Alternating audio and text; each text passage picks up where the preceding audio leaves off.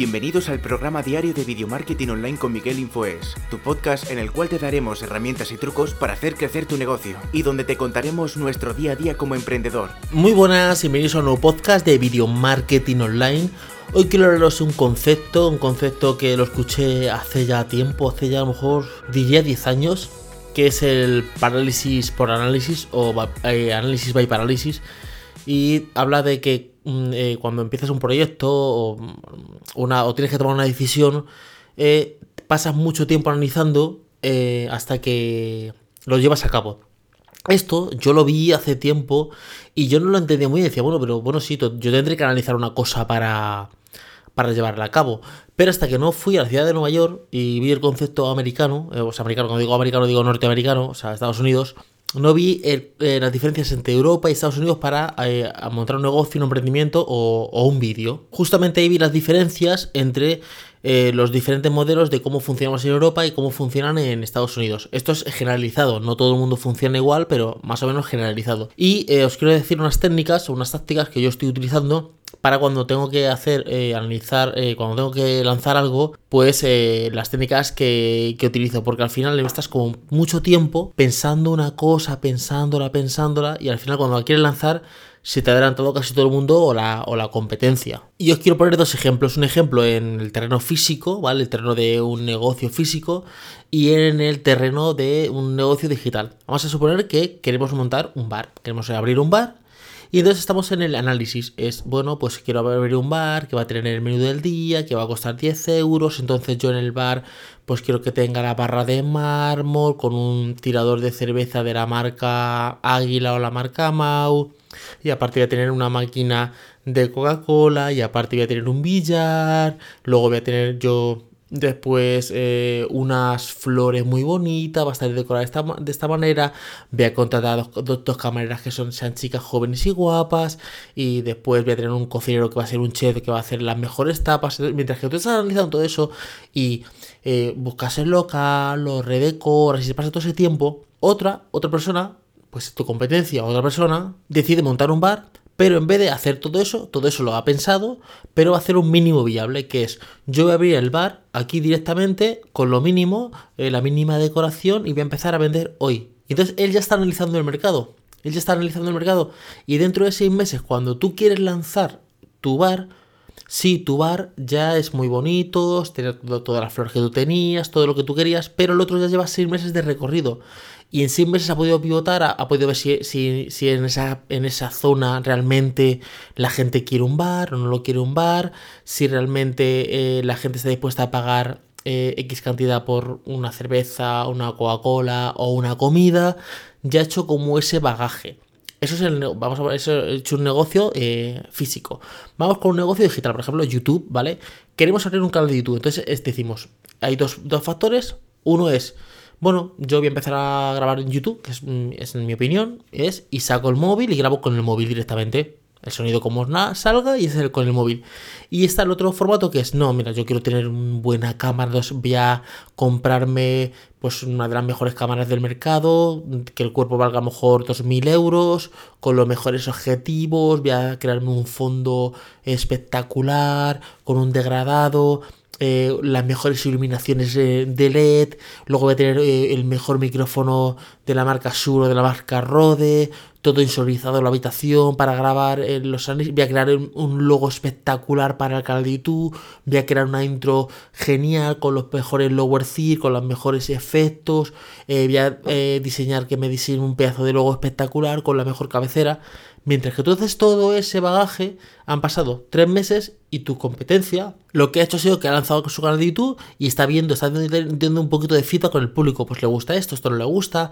Ah, pues yo pensaba que quería hacer, por ejemplo, un canal de reparación de coches y lo que más me está pidiendo la gente es cómo se cambia el aceite o cómo se resetea en mi coche cuando me sale la alarma del chequeo de cambio de aceite o cómo, por ejemplo, eh, puedo cambiar, eh, yo qué sé, eh, la batería o las ruedas a, a este modelo de coche. A lo mejor lo que te piden es una cosa muy específica, pero tú estás mientras tanto analizando todo el tema de cómo las cámaras, los planos y todo eso.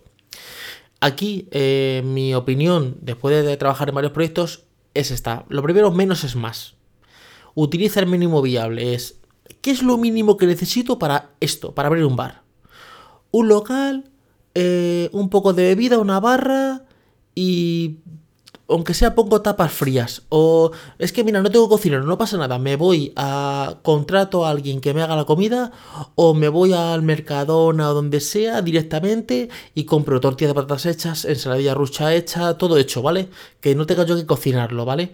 Eh, hasta que ya me da la licencia de, de, cocina, hasta que me da la licencia de salida de humos. Es como que voy avanzando en el canal de YouTube. Primero grabo con el móvil, con lo mínimo, y luego ya, pues viendo viendo feedback, pues poco a poco me iré comprando una mejor cámara, o mejor micrófono, un mejor audio, una mejor iluminación, pero siempre ir a, lo menos es más. Lo segundo, no buscar nunca la perfección, porque si no es una locura. Como tú quieras que un vídeo salga o una cosa salga perfecta, la, la, perfección no existe. Entonces, como tú quieras que, no es que yo lo que quiero es que quede esto perfecto, que quede el plano perfecto, te vas a agobiar. Te vas a obviar, porque yo todavía no he creado ningún vídeo perfecto. Yo veo un vídeo y a los años yo puedo ver un vídeo y decir, joder, qué bien me ha quedado. Pero yo, pasan siete meses, o no siete meses, incluso un mes, y yo le saco fallos. Mira, aquí podía haber hecho esto, aquí podía haber hecho esto otro. O sea, yo le saco fallos, y a todos le sacamos realmente fallos. Entonces, ir a una cosa que sea el mínimo viable, y no buscar nunca la, perfección. Luego otra cosa es ponerte una fecha. Yo voy a crear este canal de YouTube eh, estamos en marzo, por ejemplo, el 15 de abril. Entonces el 15 de abril tiene que salir. Y si no sacas el 15 de abril el, canal de YouTube o tu proyecto, fuera. Deséchalo. Ya no te líes más. Porque si no estás como, como liándote. Yo voy a abrir este bar tal día. Voy a buscar un local en cuanto lo tenga y lo abro directamente. No es que espérate a tener la, la decoración perfecta, las camareras perfectas, el cocinero perfecto. No, tienes que partirlo como una fecha límite cuando empieces un negocio, eh, porque si no, eh, estás, estás con el análisis. Y luego dentro de eso tú puedes pivotar. Tú dices, bueno, yo, yo he hecho esto, pero ahora ya, pues ahora me compro la mejor cámara o ahora eh, contrato al mejor chef. Otra cosa que es muy buena de hacer es pedir ayuda. Pero no pedir ayuda a tu vecino, a tu primo, que tu primo y tu vecino no tienen ni idea de negocios. Es alguien que tenga ya un bar, ¿cómo empezó él? Pues mira, yo empecé con un. Como, pues empezó Corte Inglés, como empezó Mercadona, pues empezó con un carrito repartiendo ropa. Y poco a poco em, empecé a crecer. Nadie empieza como una super... a veces vemos nuestra empresa o nuestro negocio como una super máquina gigantesca de producir o un super negocio. Sí, eso será futuro, pero tú tienes que empezar con lo mínimo viable y preguntar a gente que sepa mentores. No dejarte llevar de que es que vino mi cuñado, vino mi primo, pero ellos son emprendedores, ellos han tenido empresas, ellos... Eh, o, es que yo el vídeo lo haría así. esa persona tiene un canal de YouTube, tiene, eh, es, una, es una persona de referente que sepa eh, algo y esto me di cuenta cuando fui a Estados Unidos de la diferencia de Europa a Estados Unidos. Aquí para montar un negocio, por lo menos en España, hay que hacer 50.000 cosas. O sea, es una locura. Desde que te llega el inspector, te dice, no, es que los enchufes tienen que estar a un metro y medio del suelo y a 15 centímetros de aquí, porque tienen que estar de este modelo. O sea, una auténtica locura hasta que te dan los papeles. Y me di cuenta que en Estados Unidos se hacen las cosas súper rápidas. O sea, enseguida montamos un negocio, sin tantos, sin tantas cosas como eh, bonitas. Sobre todo me fijé en el metro de Nueva York. El metro de Nueva York es un metro que está, eh, da pena verlo por fuera, o sea, está, los bancos y son de madera, están viejos, está todo pintado, eh, está lleno de suciedad, me refiero por fuera, ¿vale? con ratas. Pero a mí me decían, ¿este metro te lleva de A a B? ¿Este metro tiene calefacción en invierno y aire acondicionado en verano? ¿Este metro tiene internet, tiene wifi para conectarse? Entonces cumple su función directamente. Y yo me fijé en Europa, digo, sí, el metro de Europa, vale, está, el me refiero al de Madrid, está perfecto, súper bonito, súper todo limpio, súper bien cuidado y tal. Pero al final los dos cumplen la misma función, que es llevarte de A a B.